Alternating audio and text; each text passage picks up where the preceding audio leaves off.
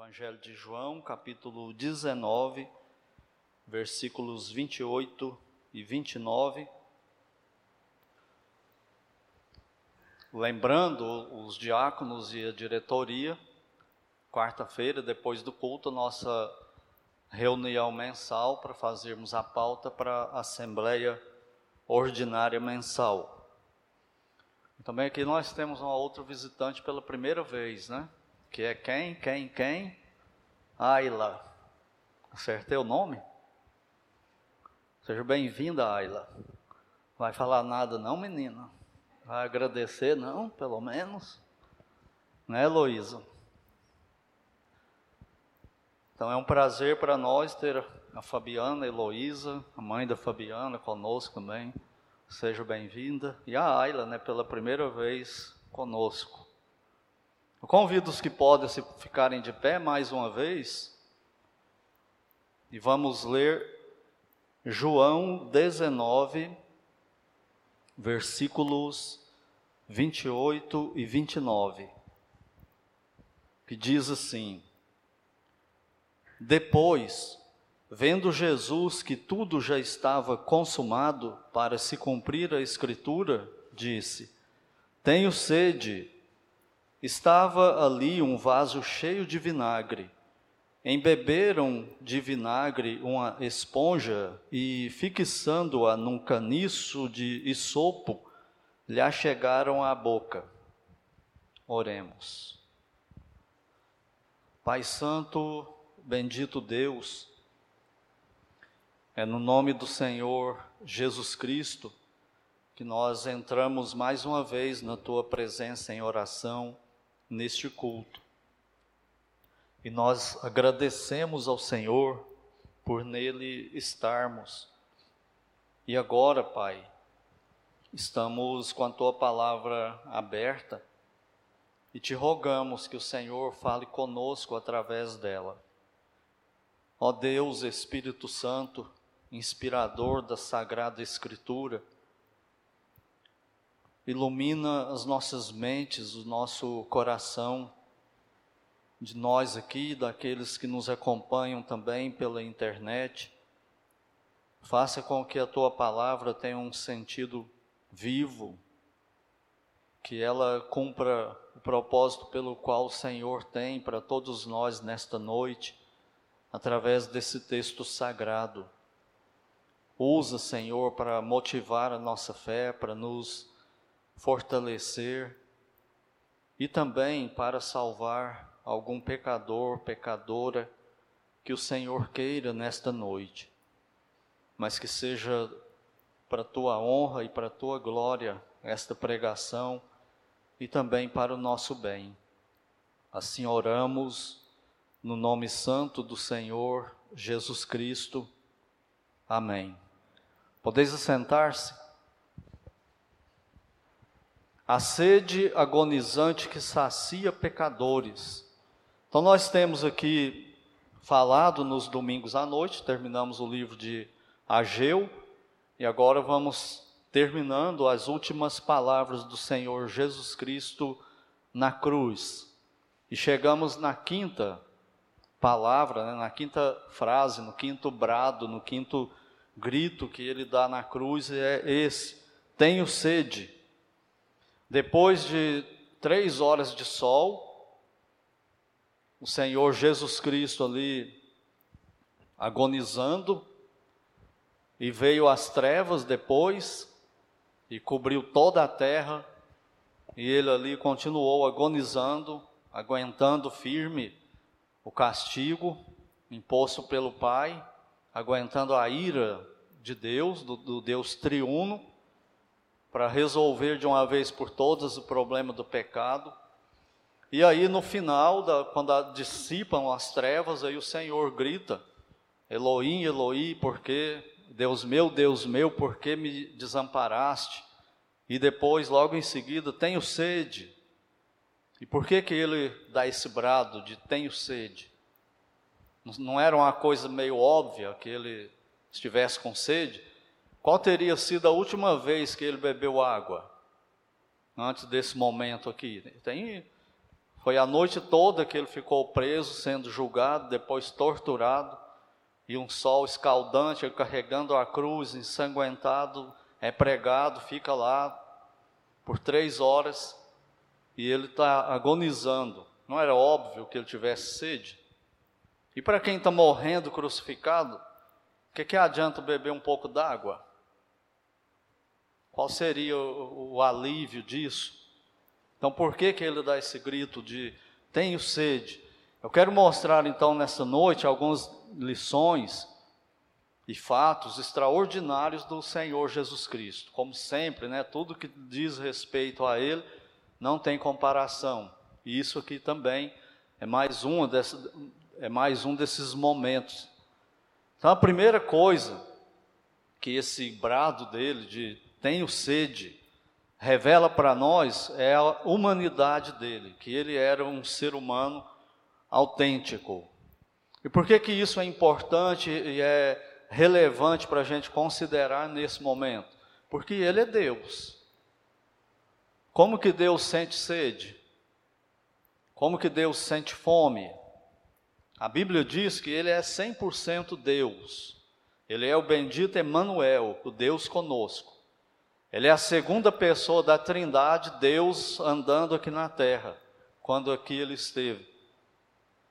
Mas ao mesmo tempo, a Bíblia diz que ele é também 100% homem.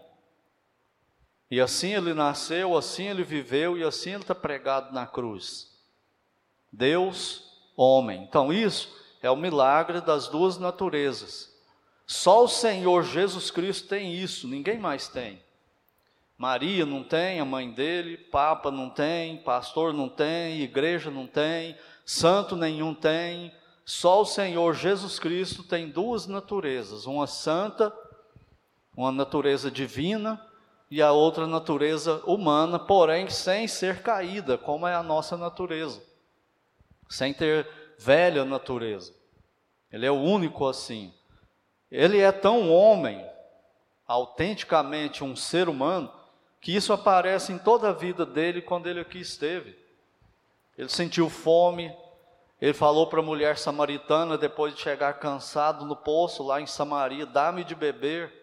Por quê? Porque ele estava com sede, sentindo sede como nós sentimos. Tinha as necessidades físicas normais que nós temos. Ele se cansava, ele precisava de, de dormir também para recompor as energias, como todos nós. E agora que ele está pregado na cruz, desidratado, absolutamente sedento, com fome, e aí ele dá esse brado: tenho sede. Então aqui é o milagre de Deus sobre Jesus Cristo. Como pode alguém ser o Deus Criador, onipotente, onisciente, onipresente, e ao mesmo tempo ser um ser humano, absolutamente humano, com todas as características aí do ser humano. Então é, isso mostra essas duas naturezas, e essas duas naturezas é um milagre de Deus que a gente não entende. Nós estudamos aqui recentemente sobre o Senhor Jesus Cristo nos domingos pela manhã, e nós falamos disso exaustivamente. Quando nós vamos falar sobre o Senhor Jesus, ou quando nós vamos estudar o Senhor Jesus Cristo, nós, é a mesma coisa de estudar teologia. Nós temos que esquecer tudo que nós conhecemos para estudar alguém que é 100% diferente de nós, o totalmente outro, que não é como nós. Então, aquilo que não é possível em nós, é possível nele. Por quê? Porque ele é Deus e ele é homem. Ele é homem e ele é Deus. Então é o um milagre das duas naturezas. Segunda coisa que mostra esse grito agonizante dele de tenho sede é a intensidade daquela agonia que ele está sentindo. Por quê? Pelo fato que eu já disse, ele é Deus, e desde quando ele deixou o céu e veio por um milagre do, do Deus Espírito Santo, e foi gerado no ventre de Maria, e ele nasce aqui na terra, ele começa a sofrer. Sofrer intensamente, um sofrimento que nós não temos muita noção do que é. Nós que somos salvos temos um pouco dessa noção, mas não é como ele, não é o sofrimento como ele tinha, porque ele é Deus, aqui na terra convivendo com pecadores, vendo o pecado, contemplando o pecado, todo dia vendo o que o pecado fez e faz nas pessoas, e as pessoas indo contra o Pai dele, contra Deus Pai, o tempo todo. E o tempo todo ele querendo fazer o bem, sendo rejeitado. E ele está sofrendo por causa disso. Ele está convivendo com o pecado e convivendo com pecadores, e isso aflige a natureza santa dele. Lembra que a Bíblia fala que Jó, que Ló, em Sodoma e Gomorra, afligia sua alma justa? Mas Jó podia sair de lá. O Senhor Jesus Cristo não podia sair daquele, tinha que aguentar para salvar o povo dele. Se ele desistisse, se ele recuasse disso, ninguém seria salvo, nem do, do, de antes dele, nem depois dele. Então ele tinha que cumprir isso e ele está sofrendo o tempo todo por causa do pecado. Você também sofre, eu tenho certeza, você que é salvo por Cristo, você que é salva pelo, pelo Senhor Jesus Cristo, você também sofre aqui nesse mundo. Mas em que sentido? nesse sentido também, de Cristo. Você sofre quando você vê imoralidade propagando na terra. Você sofre quando você vê pedofilia, as crianças sofrendo, sem muita perspectiva de futuro, num mundo absolutamente ruim, num mundo arruinado pelo pecado. Você sofre com isso, não sofre? Quando você está lá na sua sala de aula, local de trabalho, e vê as pessoas debochando de Deus, brincando com o nosso Salvador, tentando rebaixar Ele, você não sofre com isso? Quando você está de carro por aí, aí para no sinal, vem um outro carro, para do seu lado com aquela música mais imoral, mais profana, e você junto com a sua família, não podendo fazer nada, os netos ouvindo, filhos ouvindo, esposa ouvindo, marido ouvindo. Você não sofre com isso, não? E não pode acelerar e sair dali, tem que esperar o sinal abrir. Agora imagina isso no Senhor Jesus Cristo. Se nós que somos pecadores sentimos, sofremos isso, imagina ele aqui na terra. E esse grito dele mostra também essa, esse momento de agonia dele.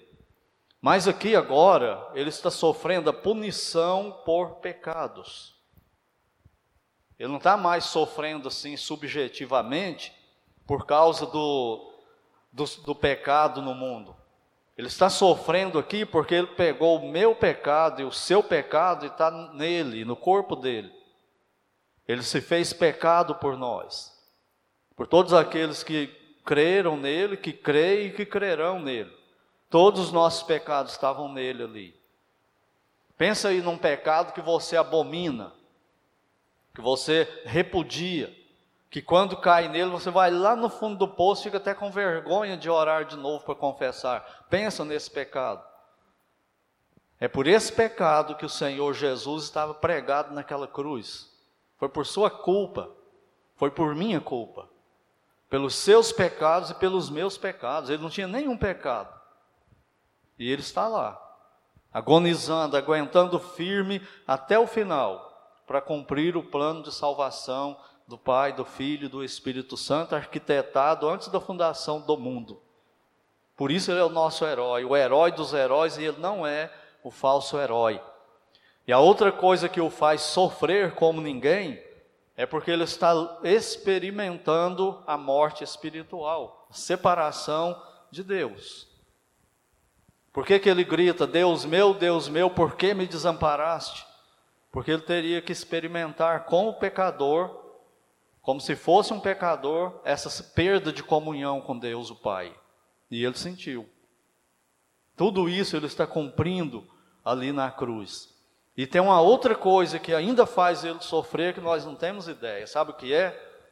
A ira de Deus sendo descarregada sobre ele. Aquela ira de Deus que devia ser descarregada sobre nós no inferno, eternamente, está sendo despejada em cima dele na cruz, nele, na pessoa dele ali na cruz. E ele está aguentando firmemente, sem dever um centavo daquela dívida, era uma dívida minha. É isso que ele está fazendo ali na cruz. E tudo isso vai impulsionando o sofrimento dele, aumentando, intensificando o sofrimento dele, vai aumentando fome, aumentando sede à medida que o tempo passa. E ele ali firme, heroicamente, suportando tudo para salvar os seus. Deixa marcado aí João 19, vamos dar uma olhadinha lá em Mateus, capítulo 27. Mateus, capítulo 27. Quero mostrar um detalhe aqui, para a gente continuar. Mateus 27, versículo 34, diz assim: ó, Logo que ele foi crucificado, versículo 33 fala e chegando a um lugar chamado Gólgota, que significa lugar da caveira, deram-lhe a beber vinho com fel, mas ele, provando-o, não o quis beber. Por que, que ele não bebeu? Volta para Mateus, para João 19 agora. E olha o versículo 30. Quando, pois, Jesus tomou o vinagre, disse: essa é a outra o outro grito dele, a outra palavra dele na cruz, que nós vamos ver na próxima mensagem. Mas por que que agora ele bebeu? Perto da morte dele. No último momento ele bebeu e lá no começo ele não bebeu. Já parou para pensar nisso? Lá no começo ele não bebeu porque ele não podia ser ajudado. Ele não podia ser ajudado, ele não podia ser aliviado em nada para ser o Salvador para cumprir exatamente e sofrer todo o nosso castigo e cumprir o que Deus tinha mandado. E ele está ele tá ligado no plano eterno. Todo o tempo dele aqui na terra, ele está ligado nisso. Qualquer vírgula que fosse alterar o plano, ele não faria. Então, quando eles oferecem essa ajuda para ele no começo, talvez com, com dó, era uma prática que o Império Romano tinha de dar aquilo para o condenado à cruz para aliviar o sofrimento dele, no tempo que ele ficaria na cruz, e se ele demorasse a morrer, quebrava as pernas deles para eles morrerem mais rápido. E como a Bíblia dizia que nenhum osso do Messias seria quebrado, ele não precisou de ter as pernas quebradas. E ele não bebeu nada porque ele tinha que sofrer. Não é terrível isso? Ele tinha que sofrer tudo. Não podia ter alívio nem um pouquinho. Não podia ter nenhuma, nenhum tipo de brandura na crucificação dele.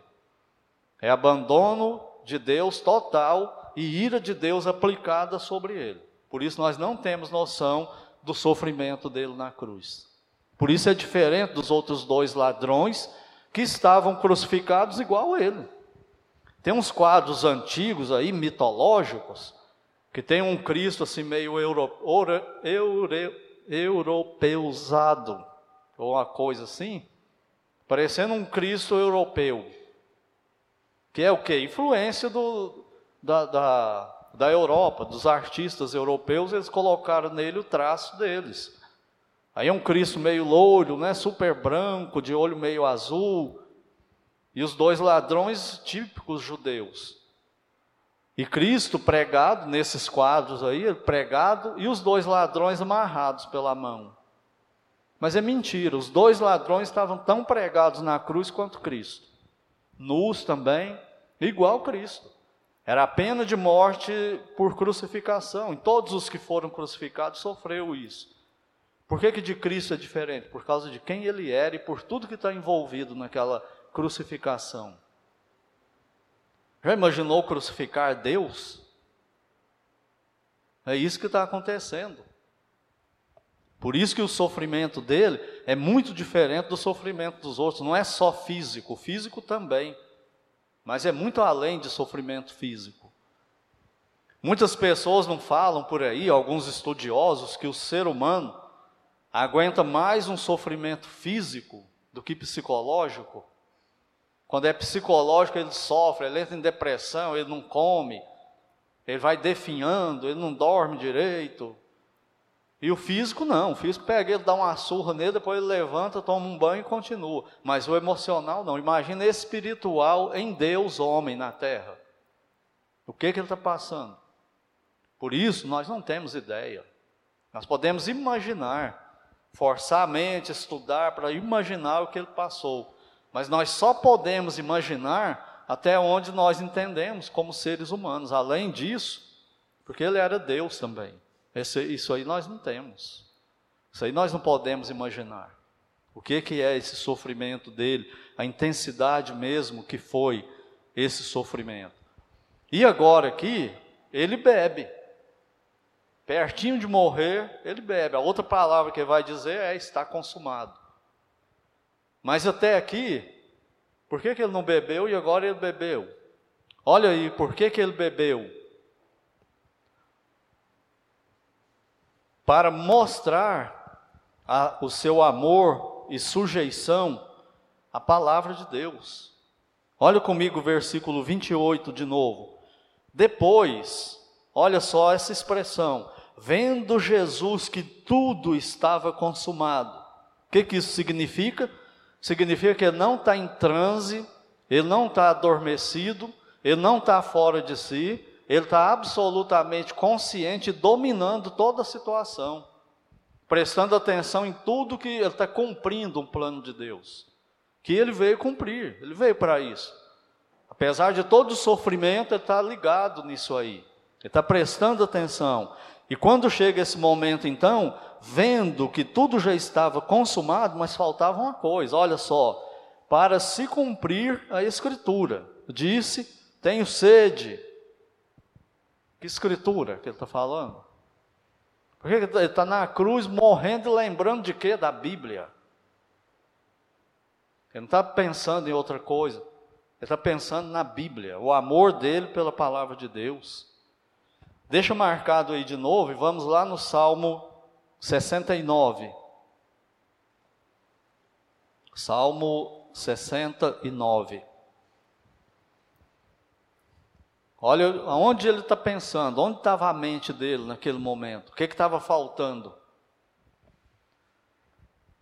Eu tenho certeza que aqueles cinco que estavam lá no pé da cruz, as, as três mulheres, Maria, as duas outras Maria e João, eles não estavam lembrando disso aqui, que está faltando uma profecia aí para se cumprir. Eles não estavam pensando nisso. Mas o Senhor Jesus estava.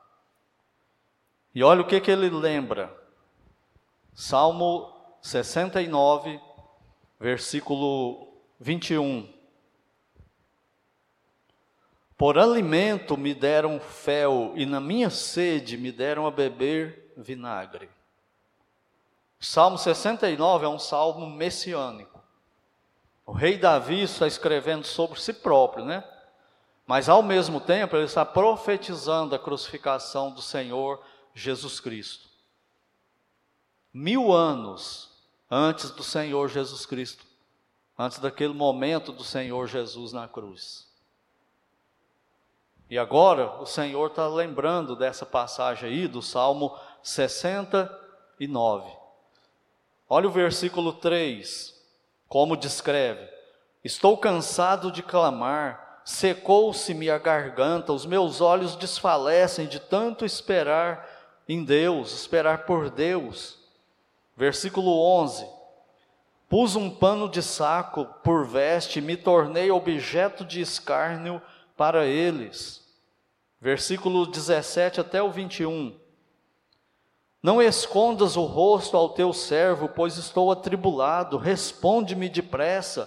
Aproxima-te da minha alma e redime-a, resgata-me por causa dos meus inimigos. Tu conheces a minha afronta, a minha vergonha e o meu vexame, todos os meus adversários estão à tua vista.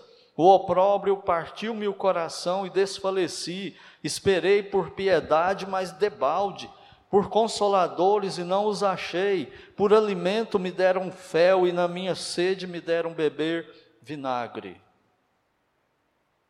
Viu em que, que o nosso Salvador está pensando?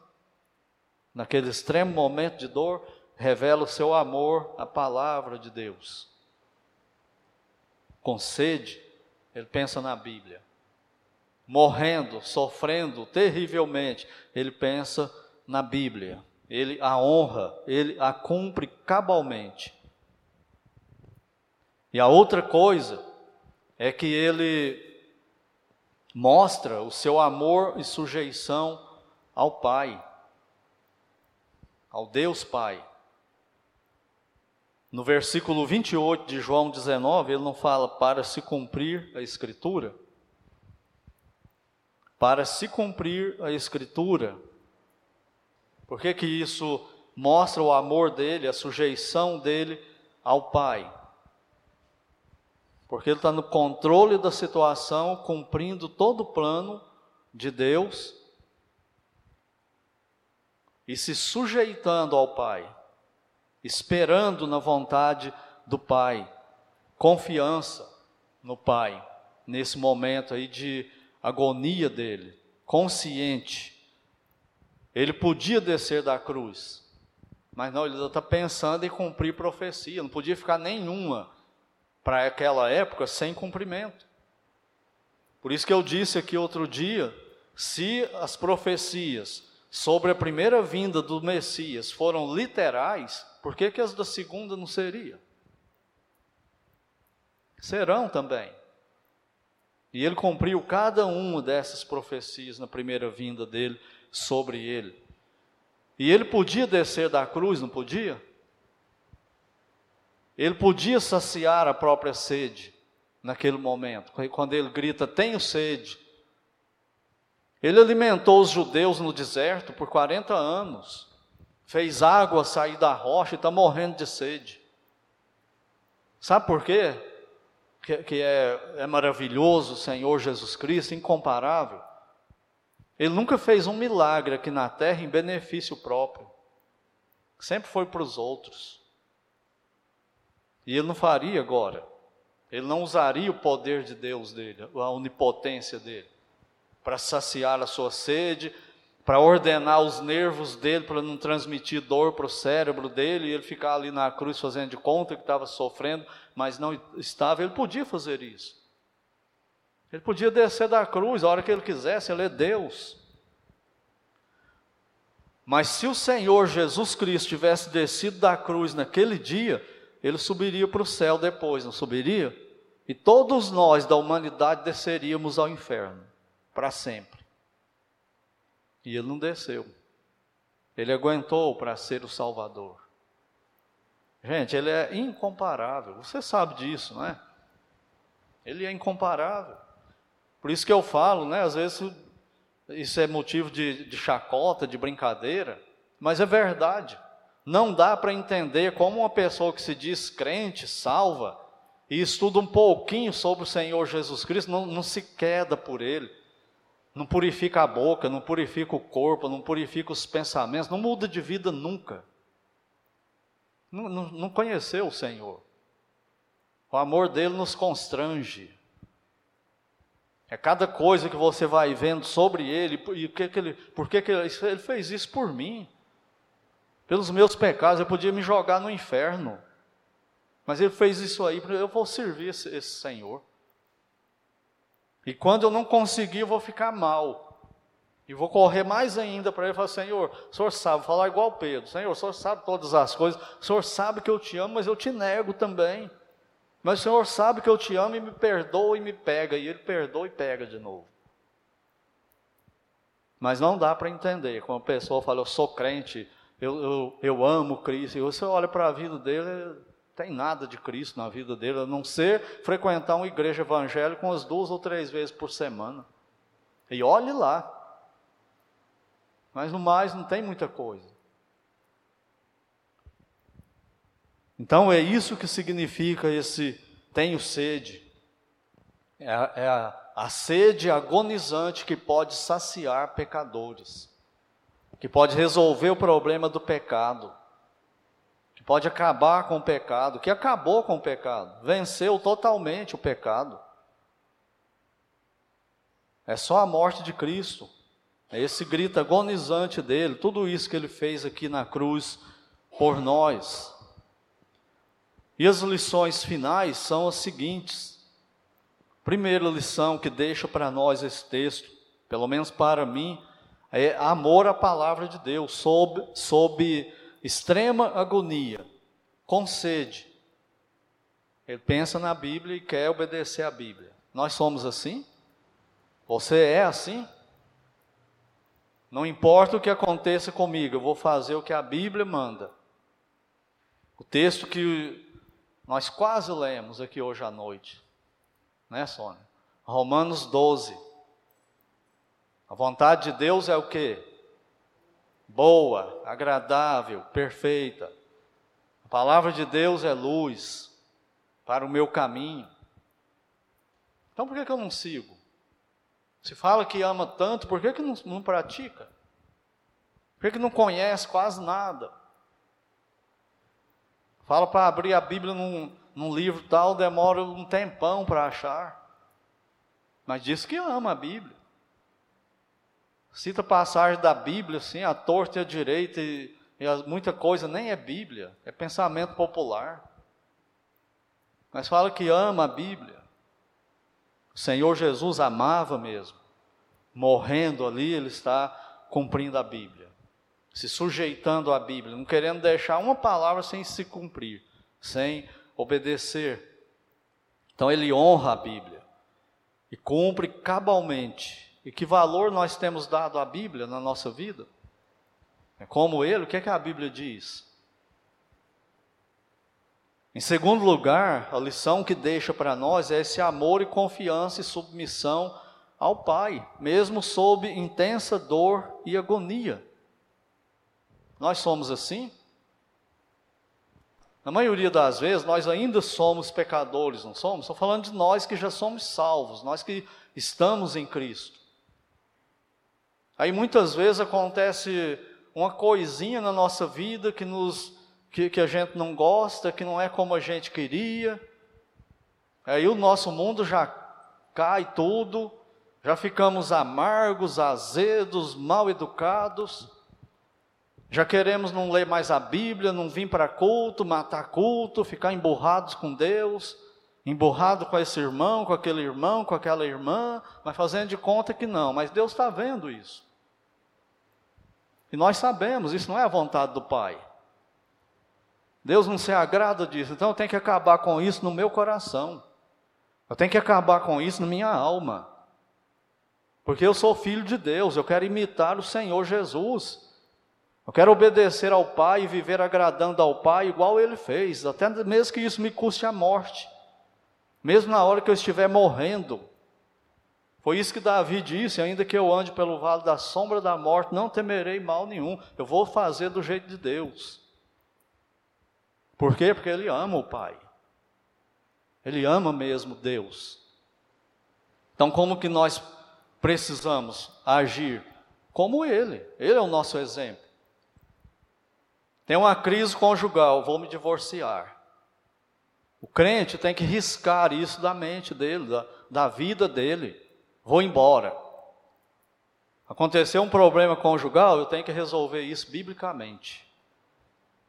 Eu tenho que resolver, não sei como. Vamos lá, vamos conversar. Marido chama a esposa, a esposa chama o marido, tem que passar por cima do orgulho. A Bíblia manda ser submissa ao marido, então eu vou ser. A Bíblia manda eu amar a esposa igual Cristo me ama. Eu vou, eu vou amar então. Ah, mas ela fez isso, mas eu vou amar, porque é o que Deus manda. Mas isso vai te fazer sofrer, mas eu vou fazer. Não posso mentir. Não posso ser desonesto, não posso negociar por aí desonestamente, agir desonestamente na conduta diária. Por quê? Porque isso não diz, não é condigno com o Senhor Jesus, não é como ele faria. Buscar santidade em tudo. O que, que significa isso? Tirar o pecado de todas as áreas da vida. Isso é tarefa de todo dia, 24 horas, em todas as coisas. Isso é ser cristão. Ainda que doa, como estava doendo para ele. ainda que me faça passar fome, como ele estava passando fome, ainda que me faça ficar desidratado, igual ele estava, ainda que faça com que derrame meu sangue, igual ele estava derramando, eu ainda vou agir assim. Que exemplo que nós temos. Por isso, Paulo vai dizer: o amor de Cristo nos constrange. Quando você pensa nele de todo jeito, você vai ficando constrangido. Em terceiro lugar, o tenho sede é o grito de todo aquele que não tem Cristo, consciente ou inconscientemente. Você tem sede. Sede de quê? Sede de dinheiro, sede de felicidade, sede de prazer, sede de bens materiais, sede de diversão, sede de que todo mundo te trate bem e que tudo aconteça do jeito que você quer, mas você continua com sede. Só Cristo pode saciar essa sede. O ser humano só pode ser completo em Cristo. Se você tiver tudo o que você quiser aqui nesse mundo, você ainda vai ter sede. Porque não tem o doador de tudo, que é Deus. E Deus você só pode ter em Cristo. Não tem outro jeito. É só através do Senhor Jesus Cristo. Você tem sede de, de, de bens materiais. Continua com sede. Não é daquele tipo assim, igual Jó. Senhor deu, Senhor tirou. Não faz questão disso, não. Eu quero ter, é bom. Se Deus me der, eu, vou, eu quero mais, vou usar bem. Quero usar para a glória dele. Mas se ele também tirar, isso aí não muda nada, porque para mim o bem maior é ele. Isso aí ninguém me toma, esse é o meu tesouro. Será que nós somos assim? Então lembre-se: se você não tem Cristo, você continua com sede, o único meio é Ele. Então vá a Ele, se renda a Ele como seu Senhor, Salvador, agora, hoje mesmo. É só clamar para Ele: Senhor, eu sou pecador mesmo. Estou perdido mesmo, me arrependo, não sou salvo, não, me salvo agora. Eu confio no Senhor agora, eu me entrego agora ao Senhor, seja o meu Deus, meu dono, meu Salvador. Faça isso agora. E Ele te salva. Se não fizer, vai continuar com sede, muitas, em muitos casos, fazendo de conta que é crente. Querendo fazer os outros acreditar que é crente, né? Se que é salvo sem ser. E por último, a última lição é que Cristo continua com sede. Cristo continua com sede. Ele não gritou lá na cruz: Tenho sede. E ele continua com sede. Sede de quê? Sede dos crentes. Ele fala em Apocalipse: Eis que estou à porta e bato, querendo comunhão com a igreja. E a igreja colocando ele do lado de fora. O crente individualmente colocando ele do lado de fora durante o dia. O segundo a sexta famoso do David, né, David? O segundo a sexta é outra coisa. Domingo e sábado é o mais espiritual do mundo. Muda tudo, muda a roupa, muda o jeito de falar. Mas durante o resto da vida é Cristo do lado de fora sem Bíblia, sem santidade, sem temor, sem reverência, sem lealdade, e ele continua com sede. Sede dos crentes. Sede de comunhão por mim e por você. Será que nós temos essa mesma sede por ele que ele tem por nós? Devíamos ter essa mesma sede, essa mesma busca dele por nós todo dia, não é? A Bíblia não diz: se formos infiéis, Ele permanece fiel? Quem dera que fôssemos assim também. Fidelidade, buscando a Ele o tempo todo, o dia todo, em todas as coisas. Com sede dele cada vez mais, Senhor, se revela para mim mais. Como Paulo, para conhecê-lo e o poder da sua ressurreição, eu desprezei todas as coisas Dizem os estudiosos sobre a vida de Paulo, os biógrafos, que o apóstolo Paulo, se vivesse hoje, o nível acadêmico intelectual dele era de dois doutorados em universidades da Europa. Quantos brasileiros tem? Que tem dois doutorados em universidades da Europa. daquelas mais famosas lá. Muito poucos, né? Era o que o apóstolo Paulo era na época dele. Ele podia ganhar rios de dinheiro lecionando, fazendo outras coisas, usando a influência dele, a formação dele, mas o que, que ele fala? Quando eu comparei essas coisas com o conhecimento do meu Senhor, eu considerei isso como esterco, como refúgio. Pelo conhecimento de Cristo Jesus, meu Senhor, por amor do qual perdi todas as coisas e as considero como esterco. Por quê? Porque ele teve um vislumbre de quem é Cristo. E ele é assim mesmo. Quanto mais você o conhece, mais você se encanta. É um misto de dois sentimentos. Um sentimento é aquela vergonha. Puxa vida, ele fez tudo isso por mim, o que, que eu faço por ele? Senhor, como que, como que eu mostro minha fidelidade? Como que eu mostro, como que eu amo o Senhor? Você fica com vergonha, é um sentimento. O outro é aquele encantamento. Puxa vida, ele é Deus, de fato não tem ninguém como ele. Ninguém jamais chega nem perto dele, não dá para comparar com ninguém. Tudo que compara com ele é ridículo. É uma comparação ridícula. Tenho sede. Eis aí a sede agonizante que sacia pecadores. Você tem sede dele? Tem sede para deixar o pecado e buscar a santidade? Ele sacia essa sede. Não, é não são rituais. Quantos cultos tem no ano? Então eu não vou perder nenhum. Amém, deve não perder mesmo. Isso aí não é mais do que obrigação. Tem que ser muito mais do que isso. Vou dar oferta e dízimo. Amém, dá mesmo. Quanto mais Deus te dá, dá também. Seja liberal. Cristo deu tudo. Deus, o Pai, deu o Filho dele. Então vamos dar também, mas não é por isso que, que Deus vai nos aceitar, por causa do filho dele. Por causa do filho dele. O que sacia a sede é a comunhão com ele, é o relacionamento pessoal. Não são coisas. Por que, que muitos pais e mães perdem filhos? Porque não tem relacionamento pessoal. O filho nasce, o pai e a mãe vai cuidando bem, leva para a igreja, mas não faz culto doméstico, não ensina Bíblia, não, não, não, pune quando precisa e vai deixando, vai deixando. É só agradar o homem, o homem, o homem, o homem. Chega numa idade, perdeu os filhos. Por quê? Porque não tem relacionamento. É só presente, cumprir rituais. Eu vou, vou na formatura do filho. É, deve ir. Mas e o antes disso? Teve relacionamento? Então o que conta com Deus é relacionamento, o que Deus quer é relacionamento.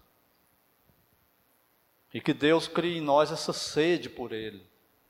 E lembrando sempre a nós o tempo todo que só Jesus Cristo é que pode saciar essa sede. E se Deus permitir, na próxima pregação nós vamos ver o que, que significa quando ele diz está consumado. Lembra que está chegando pertinho dele morrer.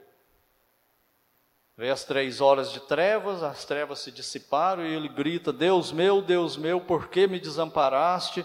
E logo em seguida ele grita: Tenho sede. E logo em seguida está consumado. E depois, nas tuas mãos, entrego o meu espírito. E nós vamos ver essas frases finais aí, uma por uma. Que Deus nos ajude a bebermos dessa fonte que, que sacia nossa sede. E é a única, o Senhor Jesus Cristo.